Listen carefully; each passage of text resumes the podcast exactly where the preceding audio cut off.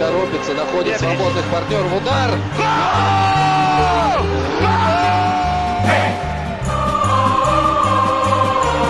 Russisch Brot, der Podcast zur Fußball-WM 2018. Von der Taz und Detektor FM. Hallo, willkommen zu Russisch Brot, dem Podcast zur Fußball-WM in Russland von der Taz und Detektor FM mit Barbara Butcher, Das bist du und Lars Hendrik Setz. das, bin bist ich. du. Richtig. Was machen wir hier? Wir sprechen über Fußball in Russland, über die WM. Wir sprechen über alles, was passiert auf und neben dem Platz. Ich fasse es in einem Satz zusammen. Ich habe mir das aufgeschrieben. Russisch Brot ist der politische Podcast zur Fußball-WM in Russland. Genau, sehr gut zusammengefasst. Kann man so sagen.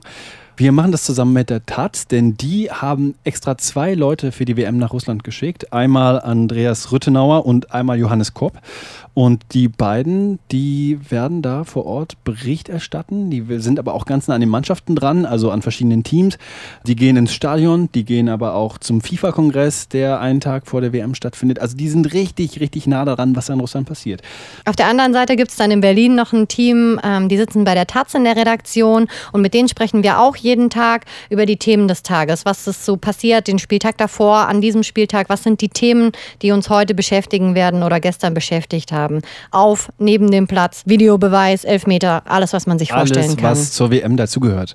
Wollen wir vielleicht noch erklären, warum wir beide diesen Podcast moderieren? Ich denke, wir sind bei uns aus der Detektor FM Redaktion so die, die Fußballliebhaber. Wir diskutieren immer wieder in der Küche oder sonst irgendwo. Und du bist auch so ein Fußball-Kernasi. Du spielst seit du acht bist, glaube ich, ne?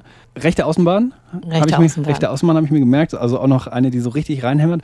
Ja, ich kann da, glaube ich, schon ganz gut mitfühlen. Und auf der anderen Seite haben wir dich. Du bist, glaube ich, der Anekdotengeber. Ich, jeden Tag kommt irgendwie eine Fußballanekdote von dir. Du kennst auch immer irgendwie jeden Trainer von jeder Drittligamannschaft, wo ich mir immer denke, Was aha, soll das? So aha. sieht's aus. Genau, und deswegen machen wir das. Und das hier ist die Pilotfolge des Podcasts. Und wir hatten gleich eine Aufgabe dafür, nämlich die andere Seite mal so ein bisschen kennenzulernen, nämlich die Leute von der Taz. Und dafür sind wir nach Berlin gefahren. Und in Berlin haben wir beide Teams getroffen. Du hast Andreas Rüttenauer, einen von den beiden Korrespondenten, getroffen und mit dem so ein bisschen darüber gequatscht, was der so macht. Wie war der, wie war der so drauf? Wie hast du ihn so wahrgenommen? Er ist auf der einen Seite Fußballfanatiker, aber auch Russlandkenner. Ich glaube, das ist eine ganz gute Kombi. Barbara Butcher unterhält sich mit Taz-Korrespondent Andreas Rüttenauer. Bei mir ist Andreas Rüttenauer und er und sein Kollege Johannes Kopp reisen als Auslandskorrespondenten für die Taz zur Fußball-Weltmeisterschaft nach Russland. Was macht ihr da so? Wo seid ihr unterwegs? Wir haben uns ein ehrgeiziges Programm vorgenommen. Es geht um Sport, natürlich. Es geht um Sportpolitik, vor allem am Anfang, wenn der FIFA-Kongress äh, läuft vor dem Eröffnungsspiel. Und es geht um Politik, Land und Leute. Äh, Johannes und ich sind in ganz Russland unterwegs. Wir haben die wildesten Touren geplant, äh, von Grozny nach Wolgograd, von Wolgograd nach Kasan, von Saransk nach Kaliningrad, äh, von Moskau nach St. Petersburg sowieso. Und wenn wir Zeit haben, äh, dann bleibt vielleicht mal zehn Minuten am Strand von Sochi. Da freue ich mich auch schon drauf. Mit wem wollt ihr sprechen? Habt ihr irgendwie Gespräche mit jemandem von der Nationalmannschaft? Wollt ihr Land und Leute kennenlernen? Was habt ihr euch da vorgenommen? Wir werden die Zugänge nutzen, die es gibt, äh, bei der Nationalmannschaft mal vorbeischauen, auch wenn die ihr Trainingscamp haben, wenn die ihre Interviews und Pressekonferenzen geben, da werden wir auch da sein. Wir werden Spiele besuchen, jeden zweiten Tag ist jemand von uns im Stadion und wir werden so ein bisschen versuchen, Leute kennenzulernen. Äh, Das liegt auch daran, äh, dass wir viel in Airbnbs untergebracht worden sind, dass wir uns Karten für Züge besorgt haben, dass wir mit Mitfahrgelegenheiten im Land äh, unterwegs sind. Wir legen es also ein bisschen drauf an, Leute kennenzulernen äh, und äh, wollen uns auch mit Leuten treffen, die sich zivilgesellschaftlich organisieren. Auch das ist ein wichtiger Bestandteil unserer Berichterstattung. Du hast jetzt gerade schon ein bisschen erzählt, wo ihr hingehen wollt und wie ihr euch da fortbewegt. Was wird das für eine Reise für euch? Also, es wird eine Reise in zwei verschiedene Länder sein. Äh, Das eine Land kennen wir sehr gut, das ist der FIFA-Kosmos. Der schaut überall, wo man hinkommt, gleich aus. Die WM kann stattfinden stattfinden in Deutschland, in Südafrika, in Brasilien äh, oder eben in Russland. Und wenn man den Zaun zum, zur FIFA-Welt äh, überschreitet, dann ist es überall gleich. Und wir betreten ein Land, auf das wir sehr stark sind. Ich kenne es schon ein bisschen besser. Ich bin regelmäßig in Russland. Der Johannes ist das erste Mal in Russland.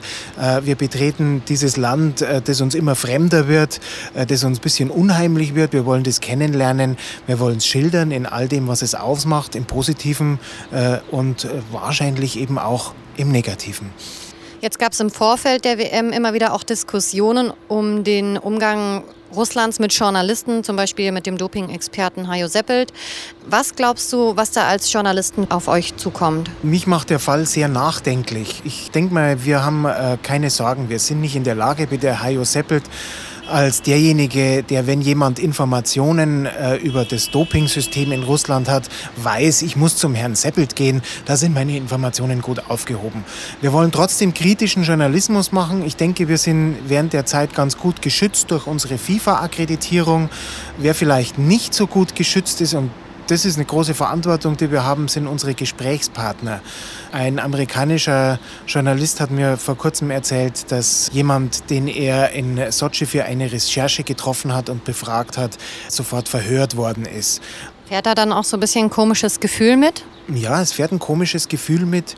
Es fährt aber auch dieses Gefühl mit, in dieser Zeit werden wir geschützt sein. Wir kommen an Orte und dürfen uns frei bewegen, wie es sonst in Russland nicht der Fall ist. Und das sollten wir ausnutzen. Wir sollten die Stadien ruhig mal verlassen und mit den Leuten reden. Äh, das ist eigentlich auch ein Grund, warum wir dieses Projekt machen. Was werden die Themen sein? Also die Themen, äh, das ist klar. Wir, wir wollen wissen, äh, wie die Deutschen äh, gegen Mexiko spielen, äh, mit welcher Formation. Wir wollen die Taktik unserer Gegner erklären können. Äh, wir wollen wissen, wie sich wer im Interview oder auf der Presse Pressekonferenz präsentiert. Wir wollen die Fans beobachten, wie sie sich im Stadion verhalten, wie davor. Wir wollen beobachten, wie die Sicherheitskräfte äh, die Stadien vielleicht abriegeln, was in den Medien in Russland passiert passiert, äh, um die Propagandamaschine dort am Laufen zu halten. Und vielleicht kriegen wir auch äh, das ein oder andere mit, äh, was die Zivilgesellschaft organisiert, äh, um auf Menschenrechtsprobleme während äh, der WM aufmerksam zu machen. Jetzt noch einen Tipp zum Schluss. Wer wird dieses Jahr Weltmeister? Deutschland verteidigt den Titel. Andreas Rüttenauer sagt, Deutschland gewinnt die WM. Ich weiß nicht, was ich davon halten soll. Ich glaube, das wünscht man sich, aber, oder manche wünschen sich das, aber ich glaube nicht, dass es passiert. Ich glaube, dass es nicht einfach wird, aber auf jeden Fall möglich. Okay, also über die Tipps sprechen wir gleich. Denn wir haben eben schon gesagt, es gibt zwei Leute oder zwei Teams. Es gibt die Korrespondenten in Russland und dann gibt es noch die Taz-Redaktion und mit denen hast du schon mal gesprochen, Jörn Kruse und Doris Akrab, das sind zwei aus dem Team. Das war ein tolles Gespräch mit den beiden. Ja, genau, ihr habt darüber gesprochen, was wir von der WM zu erwarten haben. Ich bin Jörn Kruse, ich leite das Taz-WM-Team. Ich bin Doris Akrab, ich bin Redakteurin im Taz-WM-Team mit dem Leiter Jörn Kruse.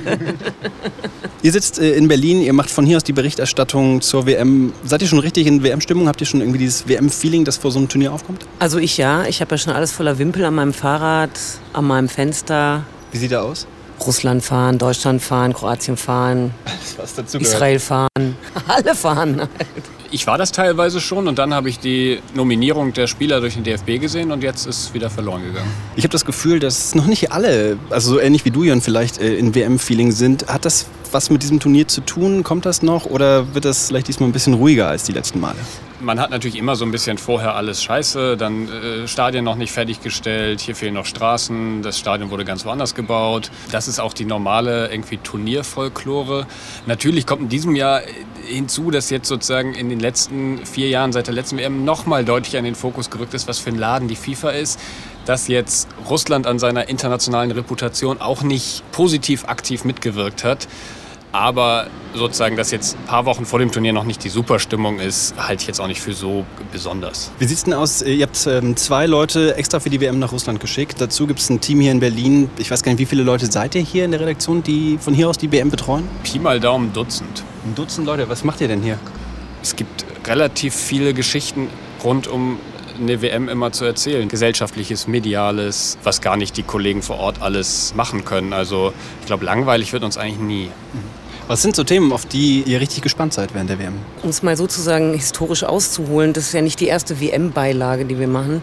Und es gab immer in dieser Beilage eine Seite, die für das Politische, das eminent Politische außerhalb des Fußballfelds reserviert war. Das war natürlich eine sehr taz-eigene Geschichte, sehr luxuriös, weil natürlich hätte man gern diese Seite auch noch gehabt, um dann noch irgendwie eins dieser Skandalspiele, Eventspiele, äh, alles Mögliche, was dann da so passiert, ja doch bei einer WM zu beschreiben. Aber das war sozusagen wie ein Gesetz. Das ist die Seite, auf der wir als Taz eben das Besondere leisten, nämlich eine politische Berichterstattung jeweils aus dem Land.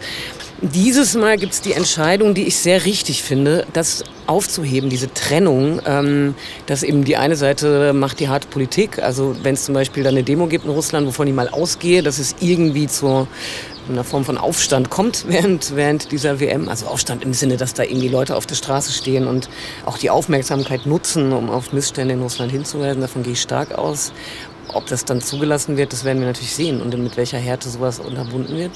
Allein das wird einfach spannend sein zu sehen und ich glaube aber, dass es eine richtige Entscheidung ist, das nicht mehr zu trennen, sondern dass in der Fußballberichterstattung die politische Berichterstattung in eins gehen muss, weil man eben sonst äh, diesem Russland den Gefallen tut, man trennt halt das sportliche Ereignis von dem, was im Land los ist. Das ist zwar de facto so, natürlich hat das eine mit dem anderen nichts zu tun, aber seitens der Politik hätte man es halt gerne so, dass man sich einfach präsentiert. Ne? Super Land, hier passiert nichts, alles safe, schöne Spiele, alles toll gewesen.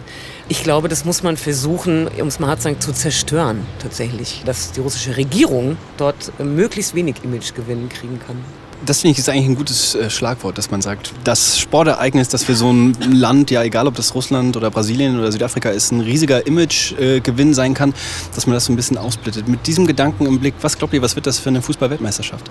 Sportlich finde ich es relativ ähm, interessant, weil es doch viele Mannschaften gibt, die an der Spitze mitspielen. Also es ist nicht dieser eine Favorit, der gejagt wird von ein, zwei, drei anderen, sondern es sind doch, die deutsche Mannschaft gehört dazu, die französische, die brasilianische, mehrere Mannschaften so auf Augenhöhe.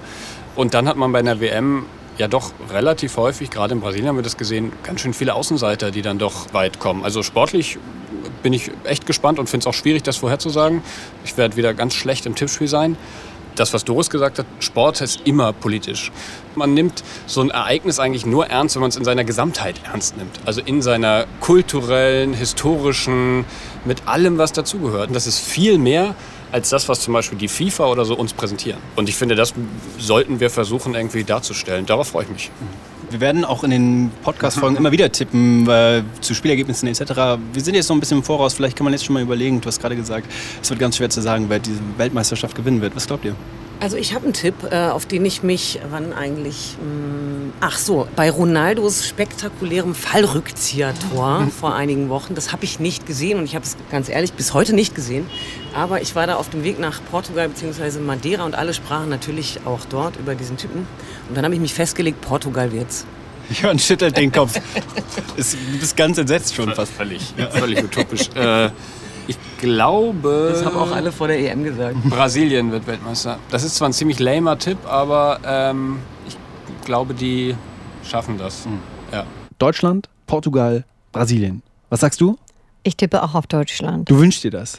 Wünschen und ich glaube aber auch daran. Also das kann schon gut passieren. Ich hoffe, dass Marokko die WM gewinnt. aber ich glaube, England gewinnt die WM. Wieso Marokko? Weil Marokko, man weiß nichts über diese Mannschaft. Es gibt Mannschaften, bei denen weiß man, die haben keine Chance, die werden auf jeden Fall untergehen. Saudi-Arabien zum Beispiel oder Russland wird wahrscheinlich auch nicht weiterkommen. Aber Marokko, die sind absolut unterm Radar und haben aber auch, glaube ich, echt so ein paar gute Spieler. Meinst du, die kommen, die überraschen von hinten? Also ich wünsche es mir und ich wünsche es denen, weil das ist so ein, vielleicht wäre das was für die. So wie Island damals. Ja, aber so ein bisschen, also so ein bisschen überraschend einfach. Okay, dann gucken wir mal, ob Marokko das neue Island wird. Verfolgen kann man das auf jeden Fall dann bei Russisch Brot, dem Podcast zur Fußball-WM in Russland von der Taz und Detektor FM. Da gibt es dann montags bis samstags immer eine neue Folge. Ab dem 13.06., also einen Tag vor der WM, legen wir los, wir Frühstarter. Und ähm, am besten einfach jetzt schon den Podcast abonnieren. Genau, das kann man bei Spotify, dieser oder auch zum Beispiel bei Apple Podcasts. Da muss man dann einfach das Stichwort russisch Brot eingeben. Ich denke, auch wenn man das Stichwort Fußball eingibt, wird man es finden. Und da kann man dann ganz einfach den Feed abonnieren und dann verpasst man auch keine Folge mehr. Und auf jeden Fall den Feed teilen, deswegen weiterempfehlen und äh, bei Apple Podcasts auf jeden Fall auch ein paar Sterne da lassen, kommentieren. Äh, hilft uns auf jeden Fall und äh, dann wird es auch ein geiles Fußballfest hier. Und wer dann immer noch mehr wissen will von der WM und aus Russland, der kann dann auch bei der Taz nochmal vorbeischauen. Genau. Die haben auch jeden Tag jede Menge Berichte aus Russland, von Russland, rund um Russland und die WM. Hey Barbara, ich wünsche dir viel Spaß mit Russisch Brot. Ich glaube, das wird eine gute Sache. Ich wünsche dir auch viel Spaß. Super. Und Ihnen natürlich auch. Bis dann. Bis dann. Hey,